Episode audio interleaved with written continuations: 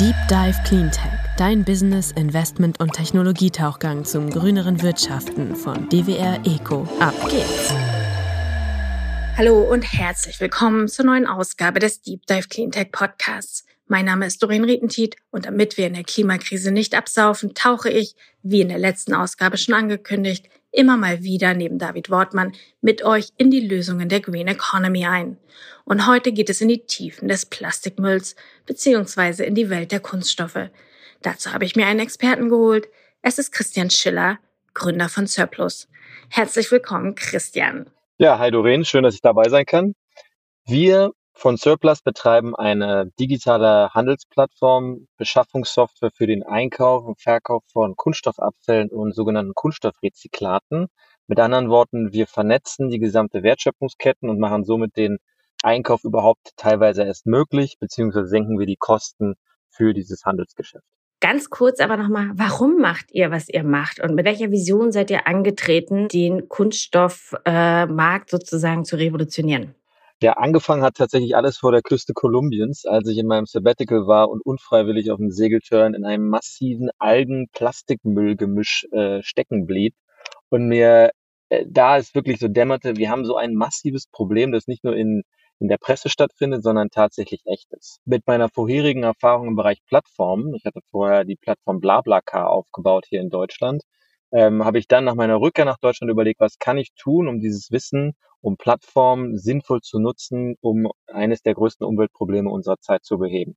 Und das war letztlich die Geburtsstunde von Surplus, denn wenn man sich anfängt mit dem Markt zu beschäftigen, merkst du, es ist ein unglaublich fragmentierter, intransparenter Markt, wo es natürlich hilft, genau solche Plattformen zu gründen, um es einfacher zu machen für die großen Marken dieser Welt, die Henkels, Proctors, im großen Stil kontinuierlich recycelten Kunststoff einzukaufen, statt neues Plastik ständig äh, neu einzukaufen. Jetzt erklär das nochmal ein bisschen einfacher vielleicht. Also Plattform, mit der Plattform kriege ich ja den Plastikmüll nicht aus dem Meer heraus. Ne? Ähm, also wie genau willst du sozusagen damit das ganze System ein bisschen verbessern? Weil das Plastik ist ja immer noch da dann. Das ist richtig. Letztlich war es aus der Erkenntnis, dass was wenige Leute wissen, dass wir in einer Welt leben, wo neues Plastik billiger ist als recyceltes Plastik.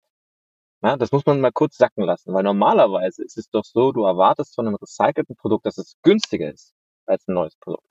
Aber wir leben in einer solchen verqueren Welt, dass es genau umgekehrt ist. Und das ist genau der Grund, warum in der Vergangenheit keiner dieses Produkt nachgefragt hat. Und wenn keiner dieses Produkt nachfragt, hat es keinen Wert in unserer Welt. Und was passiert mit wertlosen Dingen? Sie werden achtlos weggeworfen oder in Länder des globalen Südens exportiert und vor dort finden sie dann ihren Weg in die Weltmeere. Also wenn man um diesen diesen Zusammenhang weiß, dann weiß man auch, wir müssen, um das Problem wirklich strukturell zu lösen, ran an die Nachfrage nach recycelten Kunststoffen. Denn nur wo es eine Nachfrage gibt, werden ja auch Menschen weltweit ein Interesse daran haben, den Abfall zu sammeln, ordentlich zu sortieren, aufzubereiten, weil sie damit gutes Geld verdienen können. Solange das nicht der Fall ist, Doreen, wird die Welt immer ein Abfallproblem haben und da leistet eben Surplus genau diesen Beitrag, weil wenn du dann siehst, wie intransparent und kompliziert und teuer es ist, recycelte Kunststoffe und Kunststoffabfälle zu beschaffen, dann setzt genau da Surplus an mit den Mitteln der Digitalisierung und künstlichen Intelligenz, es einfach und kosteneffizient zu machen für Unternehmen im großen Maßstab recycelten Kunststoff einzusetzen. Jetzt ist es ja so, dass wir alle von einer plastikfreien Welt sprechen. Ne? Also jede NGO, alle plastikfrei. Es werden die Meere gerade gesäubert. Äh, da gibt es die verschiedensten Lösungen. Du sagst aber, ja, das brauchen wir auch. Das heißt, wir müssen es einsammeln, aber wir recyceln es. Das heißt, ähm, wir befreien nicht die Welt davon, ähm, sondern wir recyceln das, was wir einsammeln und bringen es wieder in den Markt hinein. Inwieweit passt das denn zu dieser Idee einer plastikfreien Welt? Ja, ich würde auch nicht äh, unterschreiben, dass wir eine plastikfreie Welt brauchen. Wir brauchen aber eine Welt, die frei ist von Plastik in der Umwelt. Denn Plastik ist, A, es ist heute schon so ubiquitär überall, dass ja schon Historiker vom Plastikzeitalter sprechen, weil wir es gar nicht mehr aus der Erdkruste, aus der ganzen Umwelt rauskriegen. Es ist überall in der Luft, in der Stratosphäre, an der Antarktis, es ist ja überall. Also es ist auch eine Illusion zu glauben, dass wir heute nochmal den Planeten wirklich sauber bekommen von dem Zeug. Das wird nicht gelingen. Ja, ähm, aber gleichzeitig denke ich, das sage ich auch immer intern zu meinem Team, don't be a plastic hater, but be a hater of plastic in the environment. Denn das Problem mit Kunststoff ist eben nicht, dass es irgendwie per se schlecht ist. Im Gegenteil, der deutsche Begriff Kunststoff sagt ja schon, was wir mit dem ganzen Zeug machen können. Es ist unglaublich nützlich, auch die Energiewende, der Klimawandel. Wir werden es nicht schaffen, den zu bekämpfen in meinen Augen, wenn wir nicht Kunststoff einsetzen. Aber, und das ist das ganz große Arbeit und das ist auch mein Aufruf an die Industrie, wir müssen endlich ernst machen damit, dieses Zeug, dieses Material, dieses wertvolle Material wirklich im Kreis zu führen und diesen sogenannten technischen Kreislauf zu schließen und uns nicht damit abfinden, dass jedes Jahr Millionen Tonnen von Kunststoffabfällen in die Umwelt gelangen. Jetzt erklär aber bitte mal diesen Kreislauf für alle, damit sie es verstehen und dann vielleicht auch andockend, wie eure Plattform da jetzt den Mehrwert schafft. Also sprich, ne, äh, ein Unternehmen stellt ein Shampoo her. Fang doch vielleicht damit mal an. Ich glaube, das verstehen alle. Sagen wir mal, eine große Marke möchte ein Shampoo herstellen. Die stellen nicht die Verpackung her, also überlegen Sie sich, welches Verpackungsunternehmen beauftrage ich damit, diese Verpackung für mich aus Kunststoff herzustellen. Dann kauft diese Firma, die die Verpackung herstellt, äh, neues Plastik, auch sogenanntes Virgin Plastik, ein bei den großen Kunststofferzeugern dieser Welt, also den BASFs, Dow Chemicals dieser Welt. Also die kaufen Plastik als Rohmaterial ein, die jagen das durch ihre Maschinen und haben dann die fertige Shampooflasche, die sie dann zum Abfüller geben. Da kommt dann das Shampoo rein und dieses abgefüllte Shampoo kommt dann in den Einzelhandel deiner Wahl, in deiner Umgebung.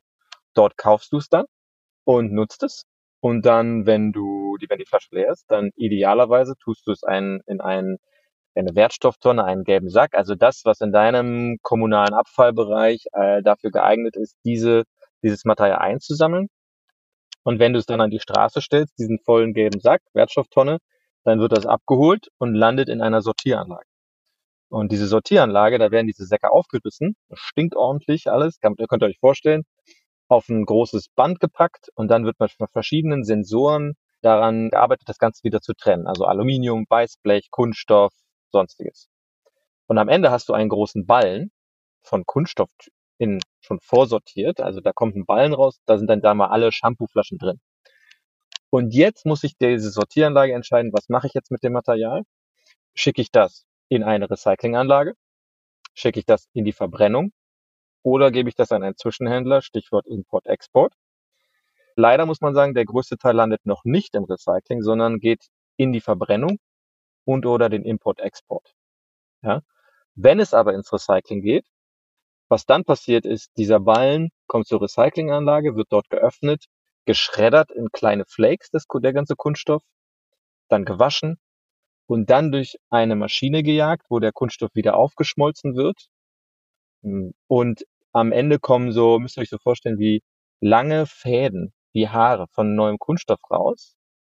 Und die werden dann gekühlt und abgeschnitten und dann hast du sogenannte kleine Pellets, Granulate, wie der Markt das nennt. Und das ist wieder die Ausgangsbasis für ein neues Kunststoffprodukt, weil das kauft dann wieder, zurück zum Kunststoffverarbeiter, der die Verpackung herstellt, das kaufen dann wieder diese Kunststoffverarbeiter ein, jagen das wieder durch ihre Maschinen und dann kommt halt ein Kunststoffteil raus, so wie wir das halt, wie der Markt das halt braucht. In der in der Regel aber, und das ist ganz wichtig für die Zuhörerinnen und Zuhörer, man denkt ja, dass aus der Shampooflasche wieder eine Shampooflasche wird. Das ist aber mitnichten der Fall. In den meisten Fällen geht es dann in das sogenannte Downcycling, wo aus einer Shampooflasche dann ein, ein Blumentopf oder eine Parkbank wirkt, aber mitnichten wieder eine Shampooflasche. Und da setzen wir genau an, weil uns muss es gelingen, transparent zu machen, in welchen Mengen und Qualitäten erstmal Abfälle überhaupt reingehen ins System, dann dabei zu helfen, die Qualität möglichst hoch zu halten also Störstoffe rauszufiltern, auch zu zeigen, wo die Nachfrage ist auf dem Markt, damit die Recycler wissen, was sie machen müssen. Und wenn das gelingt und auch eine Zahlungsbereitschaft da ist, der Abnehmer des, diesen Kunststoff zu bezahlen, dann wird es uns gelingen, mehr und hochwertige äh, Kunststoffe im Kreis zu führen, Upcycling oder sogar Closed Loop Recycling. Achtung, Fremdwörter erkläre ich gleich. Aber im Endeffekt wieder der Vision zu folgen, dass es uns gelingen muss, so hochwertig und so lange wie möglich den Kunststoff im Kreis zu führen und dann dafür zu sorgen, eben, dass es gerade nicht auf den Mülldeponien, im Export und in der Verbrennung landet, dieser Kunststoff. Denn, letzter Satz, Doreen, es ist doch eine Absurdität, dass wir in einer Zeit leben, wo wir den Klimawandel bekämpfen wollen, es aber akzeptieren, dass wir massenweise Erdöl verbrennen. Nichts anderes ist ja die Verbrennung von Kunststoff, die Verbrennung von Erdöl es ist ja alles gut und schön, ne? Und, und das ist auch verständlich, dass man sozusagen den, den Kunststoff immer wieder recycelt. Aber wenn er zwischendurch abhanden kommt und dann im Meer schwimmt, wie kann man dann den, den Loop, von dem du sprichst, schließen? Also, und ist da eure Plattform in irgendeiner Form auch sozusagen für geeignet, dass man das sozusagen dann schließt? Oder wie funktioniert das? Genau, und da werden wir auch gleich sehen, dass es in der Welt von heute faktisch noch nicht wirklich ein Kreislauf ist. Ja? Also in der Welt, in der wir leben, denke ich, für eine systemische Lösung müssen wir Nachfrage nach dem Material schaffen. Weil wenn es Nachfrage gibt, heißt es, du kannst Geld damit verdienen. Und die Sachen landen ja nur deswegen auf Mülldeponien und in einem Weltmeer, weil niemand das Zeug nachfragt und es dann letztlich über illegale Routen jemand sagt, ja, ja, gib mir das Zeug, ich kann dir für 80 Euro die Tonne das Zeug abnehmen und dann parke ich das irgendwo zwischen, irgendwo in Malaysia, sage ich mal, ja, oder anderen Ländern. Und dann landet das halt letztlich über äh, bei auch wilden Deponien und von dort in der Umwelt. Ja? Und, und genau da müsst ihr überlegen, wenn es eine Anreiz gäbe, dass schon hier in Deutschland und Europa und in, eigentlich in jedem Land der Welt man das wirklich als Wertstoff begreift, dass man sagt, Moment mal, ich kann damit gutes Geld verdienen, dann wird es auch gar keinen Incentive geben, das irgendwie zwischenzupacken, sondern man will es ja verarbeiten, weil man gut Geld verdienen kann. Denn wenn es eines, äh, doch eine Gewissheit gibt, Doreen, wo Geld verdient werden kann, wird es dann auch verdient. Und ähm, es gibt auch, das ist noch nicht nur eine Zukunftsvision von mir, es gibt auch ein ganz konkretes Beispiel in diesem Markt, die PET-Flaschen, ja. Polyethylenterephthalat. Habe ich lange geübt für, um das aussprechen zu können. PET ist der Kunststoff, den den meisten von uns bekannt ist, über die Trinkflaschen eigentlich. Die meisten Trinkflaschen, die wir haben, aus Kunststoff sind aus PET und wir gehen in den Supermarkt brav und äh, kriegen 25 Cent zurück, wenn wir zurückgeben. Hat einen ganz großen Vorteil. Du siehst schon, es ist sauber gesammelt. Es ist nur eine Art von Kunststoff und kann sehr hochwertig und sehr oft auch recycelt werden. Man geht heute davon aus, acht bis zehn Mal kann es wirklich recycelt werden, also wieder geschreddert, geschmolzen, neu machen. Und es ist hochbegehrtes Material.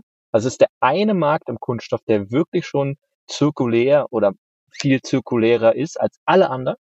Ähm, und du siehst sogar, dass auch andere Branchen, nicht nur die Verpackungsbranche, sich dafür interessieren, weil wie oft hast du mittlerweile gesehen, dass Textilmarken damit werben, diese Jacke ist aus recycelten Flaschen oder dieses Produkt ist aus recycelten Flaschen. Das hat einige Deep Dive Probleme, weil plötzlich andere Player auf den Markt mit knappen Mengen kommen und dann den Preis weiter in die Höhe treiben. Und du erinnerst dich eingangs, habe ich gesagt, ich, das Problem auf dem Markt ist eigentlich, dass recycelter Kunststoff zu teuer ist. Aber der Markt funktioniert trotzdem heute, weil eben Marken bereit sind, für dieses Marketing-Claim wirklich gutes Geld zu zahlen und zu sagen, hey, mein Pulli ist aus recycelten PET und deswegen, lieber Verbraucher, kauft das. Ja, und man denkt dann so, hey, coole Sache, aber man denkt nicht so richtig drüber nach, dass man eigentlich dem Verpackungsmarkt diese Mengen entzieht. Und da ist ja das eigentliche Problem. Wir haben ja nicht das Problem, Doreen, dass wir tonnenweise Textilien im Meer schwimmen haben. Also wir haben auch ein Problem mit Textilien. Aber wenn ich mal das Umweltproblem betrachte, Kunststoff in der Umwelt, dann haben wir eher ein Problem mit Verpackung. Und da sollte eigentlich der recycelte Kunststoff wieder reingehen. Das liegt daran, dass Textilien, ähm, man kann Geld machen mit, mit gebrauchten Textilien wahrscheinlich, ne? Also vermute ich mal.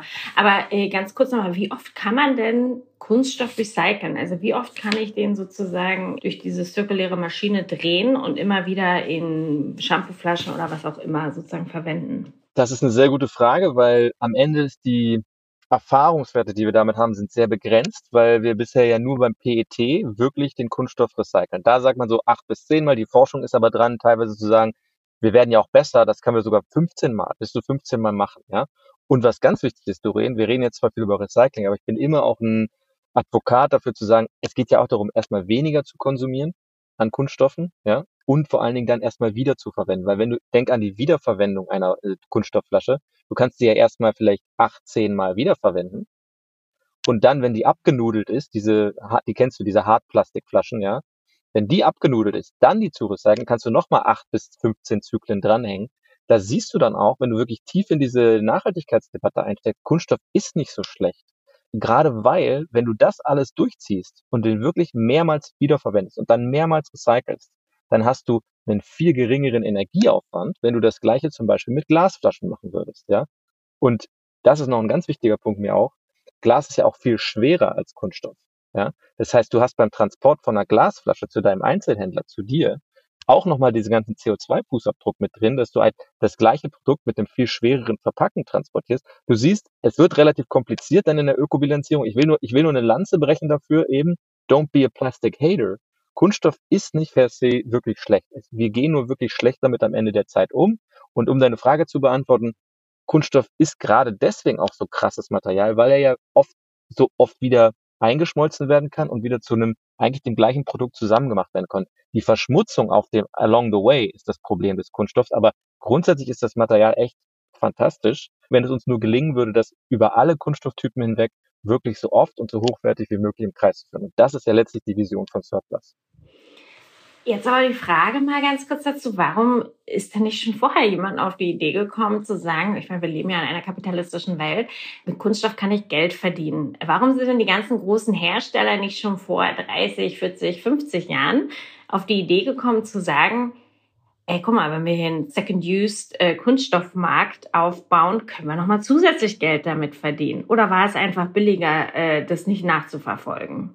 Da hast du's. Da hast du die Antwort. Also im Endeffekt ist es, wir leben halt in einer Welt, wo die industrielle Kunststoffproduktion ungefähr im Jahr 1950 wirklich losging.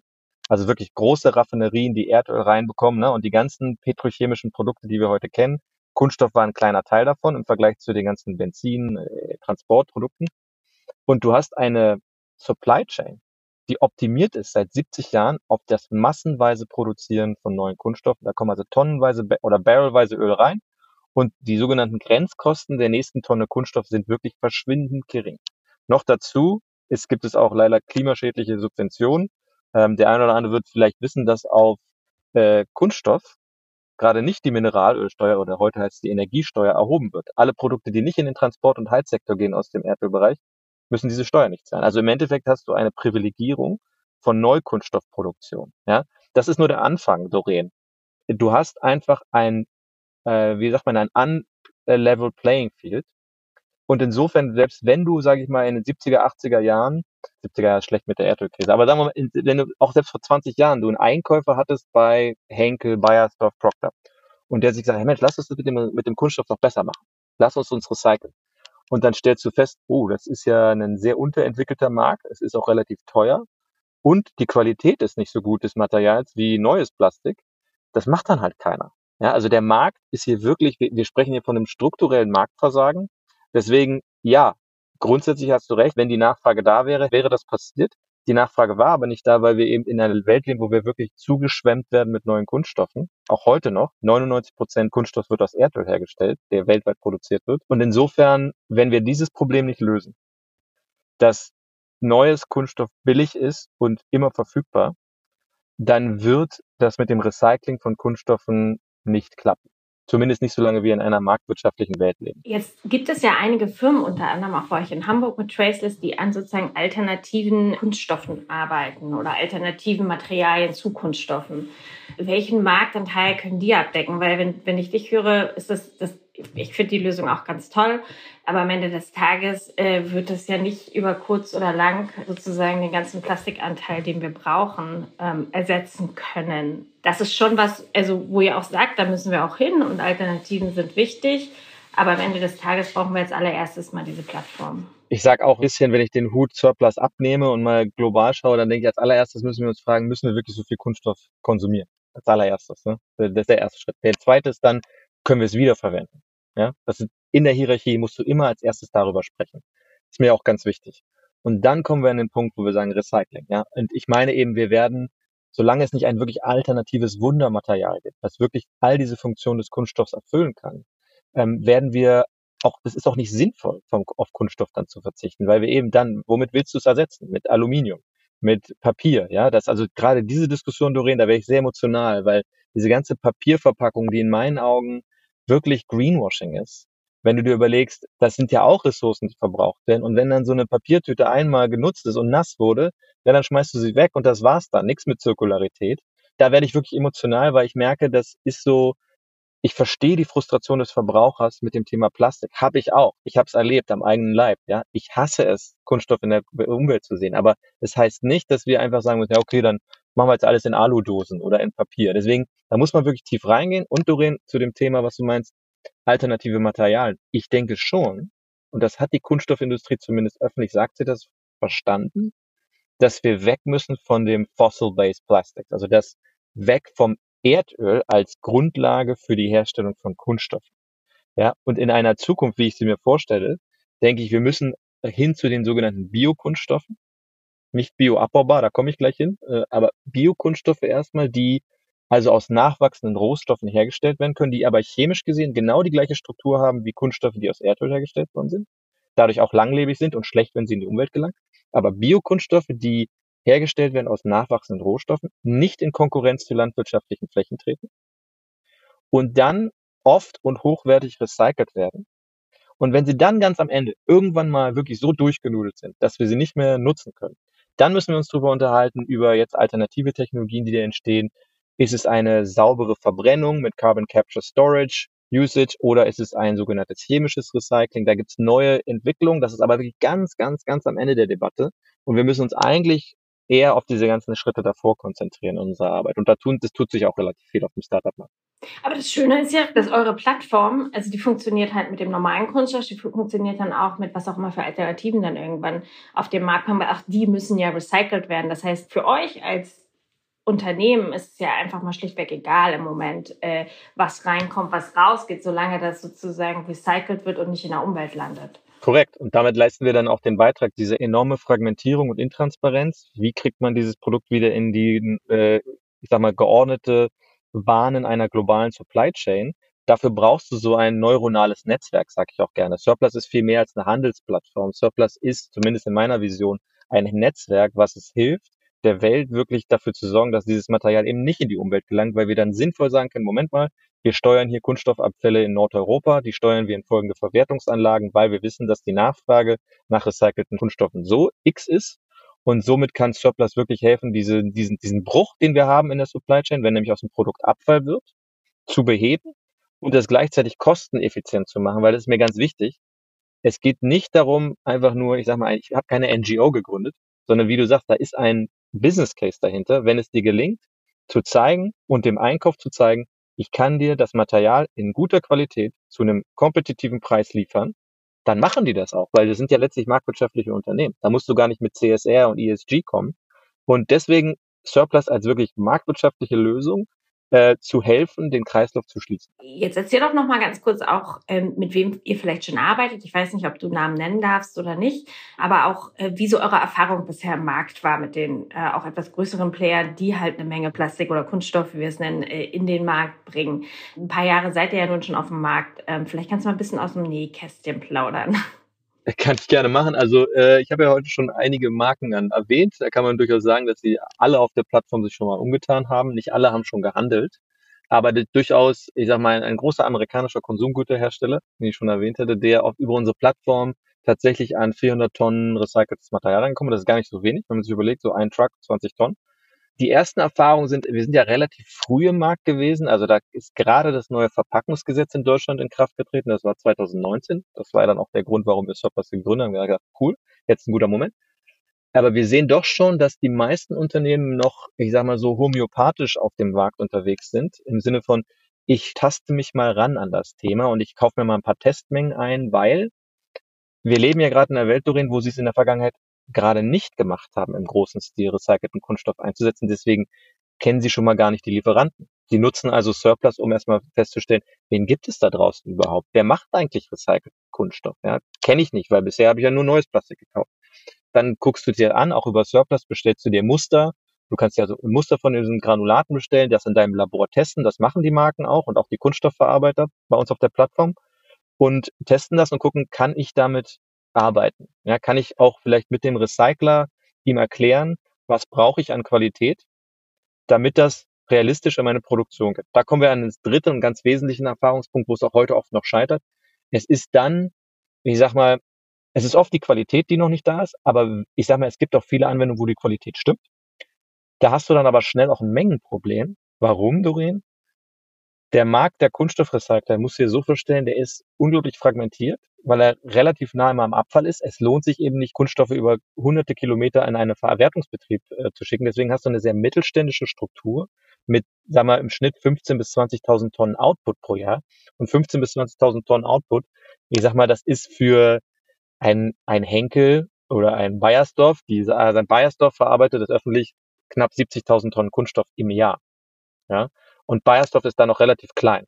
Ja?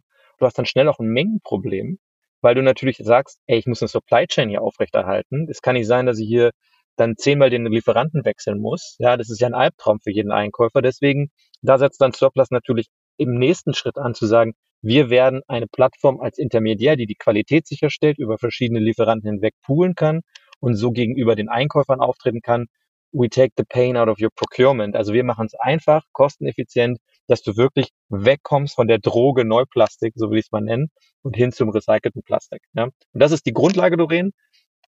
Darüber hinaus, da können wir einen ganzen anderen Podcast noch machen, darauf aufbauen, können wir uns dann über KI äh, unterhalten, wie Mengen, Preise, Qualitäten vorhergesagt werden. Aber ich sage mal, die Basisdigitalisierung, die wir hier angehen mit Surplus, die ist unbedingt notwendig, weil es wirklich heute eine absolute Blackbox ist und deswegen das Ergebnis der Blackbox sehen wir jeden Tag in den Weltmeeren dieser Welt. Und sowas wie euch gibt es auch noch nicht, ne? So eine Art Plattform woanders oder so? Es gab so, ich sag mal, so gelbe Seitenplattformen, was man so kennt. Also eigentlich ist ganz vom Geschäftsmodell ganz interessant, das, was bei uns jetzt im B2B-Bereich passiert, ist im B2C-Bereich vor, vor 20 Jahren eingesetzt, wo man angefangen hat, richtige Transaktionsplattformen zu entstehen. Also es gab gelbe Seitenplattformen, sage ich mal, die gibt's auch heute noch, die werden auch genutzt. Aber so eine End-to-End-Plattform, die wirklich komplett sich in den Prozess integriert. Die gibt es tatsächlich noch nicht. Das ist ein ganz neues Geschäftsmodell. Wir haben jetzt zwei, drei große Wettbewerber, USA, Fernost, ist ja auch ein gutes Zeichen, aber von der Sache her sind wir ganz am Anfang von einem neuen, ganz neuen Geschäftsmodell. Und aber wenn ich jetzt mal ganz kurz zurückgehe auf davor, äh, deine Antwort, wo du gesagt hast, die großen Verarbeiter von, von, von Plastik oder Kunststoff, die wollen nicht zwei, drei, vier, fünf, was auch immer Anbieter haben. Das heißt, für die ist der Pain so ein bisschen, ja, dann habe ich hier eine Plattform, wo ich meinen recycelten Kunststoff herkaufen kann, aber das reicht ja nicht. Da kriege ich ja nur 20.000 Tonnen oder so. Ich brauche ja immer noch mal 50.000 Tonnen bietet ihr denn dann auch an, sozusagen die restlichen 50.000 Tonnen aus neuem Kunststoff zu akquirieren oder wie, wie äh, muss ich mir das vorstellen? Also tatsächlich nicht. Ähm, also bei Surplus ist es tatsächlich so auch auf der Grundlage unserer Investoren. Wir haben ja tolle Climate Tech und Marketplace Investoren drin. Wir sind auch aus meiner eigenen Überzeugung heraus keine Plattform, die auch Neukunststoffe bietet. Ja, da sagen wir auch, der Pain soll ruhig hoch bleiben ja, oder sollte höher sein. Weil das ist ja genau das Problem. Es ist zu einfach und zu billig, neues Plastik zu kaufen. Ich sage eher mal so, wir sind heute als Startup eher bereit, noch zu akzeptieren, dass es vielleicht nicht für jeden schon funktioniert, weil wir nicht genügend Menge haben, als uns dazu kompromittieren und zu sagen, na, dann kaufen wir halt, kaufst du ja noch Plastik mit neuen, weil dann das Geschäft besser für uns läuft. Unser Fokus ist, diesen Markt zu attackieren. Und deswegen ist es dann eher meine, wenn das passiert, was du beschreibst, Doreen, dann ist es eher mein, meine Motivation zu sagen, okay, ich muss jetzt noch die nächsten zehn Recycler bekommen, damit wir an die Menge kommen, weil es, es dieser Markt wächst. Nur ein Beispiel. In Europa sind im letzten Jahr ist der Produktionskapazität von recycelten Kunststoffen um fast 20 Prozent angewachsen. Und das ist in den letzten drei Jahren fast. Also wir sind jetzt bei fast 12 Millionen Tonnen Produktionskapazität von recycelten Kunststoffen in Europa. Ja, das ist bei einer gesamten verarbeiteten Menge von über 55 Millionen Tonnen immer noch nicht super krass viel. Aber es ist auf jeden Fall auch nicht mehr nichts. Ja, und deswegen meine Antwort an dich. Am Ende ist es heute noch oft so aus der Praxis, dass die Transaktion scheitert weil eben es die Qualität nicht schafft oder die Menge. Aber grundsätzlich ist das Interesse all der großen Brands da und auch der kleinen. Die haben nämlich den Pain und die sehen auch, Doreen, dass die Regulatorik in Zukunft sie zwingen wird, dieses Material einzusetzen. Und deswegen die Pioniere der Branche, die setzen sich mit uns intensiv auseinander und finden das auch gut, was wir machen. Was eine ganz andere Diskussion dann ist, Doreen, ist, wie digital sind sie dann wirklich? Ja? Verstehen sie, was wir machen, dass wir das wirklich digitalisieren wollen? Aber das ist nochmal eine ganz andere Schiene, denn auf dem Nachhaltigkeitsthema, sage ich mal, ist es grundsätzlich verstanden, aber aufgrund der Qualität und Mengenproblematik also heute einfach noch kein behobenes Problem. Aber ich meine, das Thema mit der Digitalisierung haben wir ja generell querbeet, denke ich, in allen Industrien. Da seid ihr, glaube ich, nicht alleine und gerade was wahrscheinlich Kunststoffabfall und sowas angeht. Ich glaube, da stehen wir generell am Anfang. Aber wenn ich das jetzt nochmal so ein bisschen zusammenfasse, also im Endeffekt, der Markt wächst, ja, und ähm, es sind sozusagen ähm, so ein paar Pains noch da wie Qualität, ja, also dass die Qualität des recycelten Kunststoff auch dem entspricht, was sie jetzt einkaufen. Ähm, und da wollte ich noch mal ganz kurz nachhaken. Arbeitet ihr an Projekten mit äh, Recyclern zusammen, dass sozusagen diese Qualität auch erhöht wird oder dass das sozusagen in die Range kommt eines neuen Kunststoffs? Absolut. Und wir haben da total früh und für viele auch überraschend angefangen, uns mit dem Thema Qualität und Standardisierung auseinanderzusetzen, weil wo es keine einheitlichen Qualitätsstandards gibt, wirst du auch nicht eine einheitliche Verbesserung der Mengen und Qualitäten hinbekommen. Ja, du musst dir das so vorstellen, der Markt für recyceltes Plastik war und ist, war, muss ich eher sagen, relativ viel wilder Westen. Jeder hat so das gemacht, was er kann und Hauptsache es geht in meinen Blumentopf in die Parkbank rein. Das reicht halt nicht, wenn du globale Supply Chains aufbauen willst. Deswegen haben wir uns als Surplus sehr stark engagiert, einen Standard zu etablieren für erstmal Datenqualitäten über recycelte Kunststoff. Erstmal, was ist da eigentlich drin? Ja, was muss ich liefern dem Markt als Recycler, damit ein Kunststoffverarbeiter und seine Marke dahinter entscheiden kann, okay, mit dir kann ich arbeiten oder mit dir nicht. Oder ich sehe, dass du da und da bist in der Range, aber wir müssen dahin. Also das überhaupt mal transparent zu machen, das muss, muss, muss man sich klar machen. Wir standen wirklich ganz am Anfang, weil die ganze Branche überhaupt nicht die einheitliche Sprache gesprochen hat. Ja, und da haben wir uns also sehr stark engagiert. Und zu meiner großen Freude haben wir damit den ersten weltweit ersten Standard für hochwertiges Kunststoffrecycling und Digitalisierung auf den Markt gebracht. Achtung, die Dienstspec 91446, die auch letztes Jahr den Klima-Innovationspreis gewonnen hat vom Deutschen Institut für Normung. Und das auch der am meisten da gedownloadete Standard beim DIN ist. Das muss man sich vorstellen. Hört sich trocken an, ist aber für uns ein riesiger Erfolg, weil jetzt die Grundlage geschaffen ist, aufgrund derer wir genau diese Qualitätsdebatte führen können. Und ganz aktueller Punkt, Februar 2023, riesiger Freude für uns, der VDA, der Verband der deutschen Automobilindustrie, seines Zeichens vermutlich der stärkste Lobbyverein unseres Landes, hat unseren Standard übernommen und hat gesagt, recycelter Kunststoff im Automobil, basierend auf der Dienstback 91446, für uns als Plattform wirklich ein riesiger Erfolg, weil am Ende geht es genau darum, Doreen, Vertrauen zu schaffen in Menge und Qualität. Standards helfen dabei. Wir engagieren uns, wir helfen den Recyclern zu verstehen, was braucht der Markt und wir helfen den Marken und, und Kunststoffverarbeitern auch wirklich klar zu sein in ihrer Sprache. Okay, ich committe mich jetzt, diese Tonnen zu dem Preis, zu der Qualität. Liebe Plattform, besorgt mir das. Und Volkswagen hat jetzt auch schon bei euch an die Tür geklopft? Also tatsächlich in der Automobilindustrie ist das Thema total heiß. Also Audi hat gerade veröffentlicht Material Loop, neues Projekt. Da geht es erstmal darum, im Kreis zu führen. Mercedes, Volvo, BMW. BMW, Herr Zisper hat gesagt, wir wollen Secondary First. Also wo immer möglich soll recycelter Stahl, recycelter Kunststoff Neuware ablösen. Das sind ja schon Hausnummern. Klar, das sind noch nicht ganz harte Commitments. Aber du siehst, das Thema ist heiß und mit diesen Standards der Qualitätsdiskussion, der Digitalisierungsdiskussion positionieren wir uns natürlich als erster Ansprechpartner für die Industrie. Ganz transparent sage ich auch, wir können auch noch nicht alle Probleme lösen, aber dafür sind wir auch äh, noch relativ weit am Anfang. Ja. Prima. Letzte Frage von mir auch ist, wo siehst du Surplus sozusagen in fünf Jahren? Surplus sehe ich in den Einkaufsabteilungen der meisten globalen FMCG-Firmen, äh, gerade der schlimmsten Polluter, der schlimmsten Verschmutzer dieses Planeten, die unser Tool nutzen, also wirklich vom Gedanken her gar nicht so der Plattform, sondern Einkaufstool und es zu nutzen, um dann zu sagen, was brauche ich, in welcher Menge und Qualität und Surplus kann es dann, wie sagt man so schön, seamless liefern dem Unternehmen, sodass sie wirklich keine Kopfschmerzen mehr haben müssen darüber, oh, wie komme ich an meine Menge und meine Qualität rein, sondern sie wissen, nein, da habe ich einen Partner, der kann das, die haben das weltweit skaliert. Wir können uns wirklich auch aussuchen, aus welcher Geografie wir den recycelten Kunststoff haben wollen. Der ist qualitätsgesichert. Surplus hilft mir also, meine ECG-Targets, meine Rezyklat-Einsatzquoten, immer so viele lange und schwierige Wörter an diesem Markt, aber diese Mindestrezyklat-Einsatzquoten, die es dann geben wird, zu erfüllen und somit wirklich einen Beitrag zu leisten, den, den Plastikmüll dauerhaft aus der Umwelt rauszuholen, weil genau da dann der Markt entstanden ist, die Nachfrage ist da und Abfallhändler, Recycler weltweit ein Incentive haben, dieses Zeug wieder zurück in den Markt zu geben, weil sie damit gutes Geld verdienen können. Danke, Christian. War äh, ein sehr spannender Einblick in die Kunststoffwelt. Ähm, ich wünsche euch viel Glück und ähm, wir sprechen uns bestimmt bald mal wieder. Super, vielen Dank, Doreen. Zeit zum Auftauchen. Wir hoffen, dir hat's gefallen. Wenn's so ist, würden wir uns sehr über eine positive Bewertung und dein Abo freuen. Und falls du noch tiefer ins Thema eintauchen möchtest oder Kontakt zu unseren GesprächspartnerInnen suchst, kannst du dich über www.dwr-eco.com ganz einfach bei uns melden. Dieser Podcast wird von DWR Eco produziert, deiner internationalen Cleantech-Beratung für Markt- und Geschäftsstrategien, Politik, PR und Kommunikation